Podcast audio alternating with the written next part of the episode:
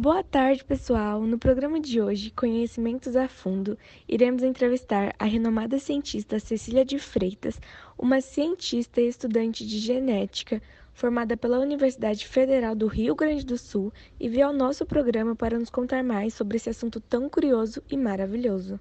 Boa tarde a todos. Isso mesmo, Ionara. Hoje teremos o prazer de aprender mais sobre esse universo científico e que traz bastante conhecimento. Olá, Cecília, como você tá? Eu estou ótima e muito animada. E vocês, como estão? Tudo certo por aqui também. Bom, Cecília, nos conte um pouco sobre esse universo da genética. Isso, vamos falar um pouco desse assunto fenomenal e que gera bastante curiosidade a todos nós aqui.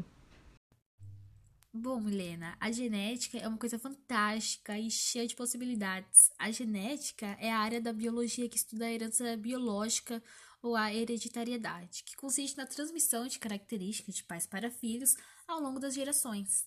Uau, que interessante! E deve haver várias áreas da genética a serem estudadas, não é mesmo? Com certeza, existem muitas. E qual delas é que você está estudando mais a fundo, que está tendo mais avanços? Meu Deus, é muita coisa, mas não deixa de ser bastante interessante a implantação de genes humanos em plantas, né? Fiquei aqui curiosa se é possível, com a manipulação genética, beneficiar nós, seres humanos. E como alguns genes de porcos são substituídos por genes humanos, com o objetivo de gerar linhagem de suínos aptos a fornecer órgãos para transplantes em pessoas com menos risco de rejeição.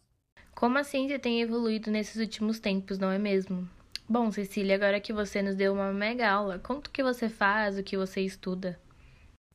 Eu estudo genomas.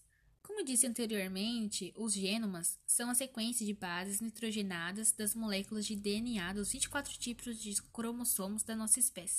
E você poderia nos contar mais sobre, por exemplo, como que descobriram o genoma humano? Claro! Bom, é, tudo começou o projeto que eu falei anteriormente. O projeto Genoma Humano começou em 1990. Eles publicaram um plano de pesquisa com o objetivo de determinar a sequência de todos os nucleotídeos dos 24 tipos de cromossomos do genoma humano. Outro objetivo era a identificação de todos os genes humanos.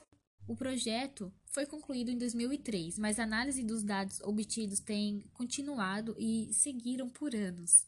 E graças ao projeto, sabemos que o genoma humano é constituído por 3 milhões e 164,7 milhões de pares de nucleotídeos. Para ter ideia do que isso representa, se escrevêssemos é, em caracteres bem pequenos as sequências de iniciais das bases de uma das cadeias de DNA dos 24 tipos de cromossomos humanos, preencheríamos mais de 200 volumes equivalentes a grossas listas telefônicas. Quase toda, quase toda a sequência de bases do genoma humano, 99,9%, é exatamente a mesma em todas as pessoas.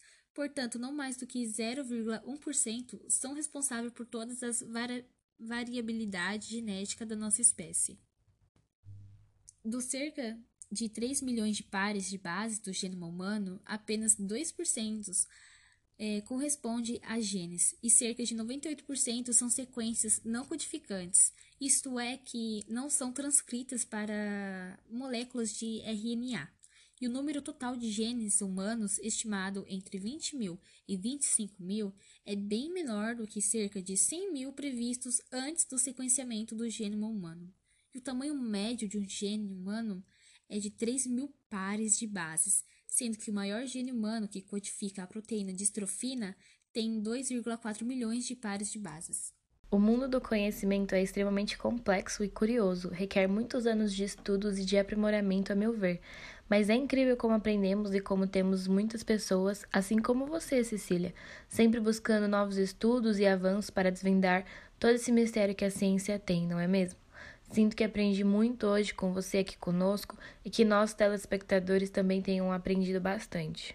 Sim, é muito interessante a maneira na qual vamos descobrindo coisas apenas no fato de estudar, de analisar e estar sempre buscando coisas novas para aprender e se dedicar.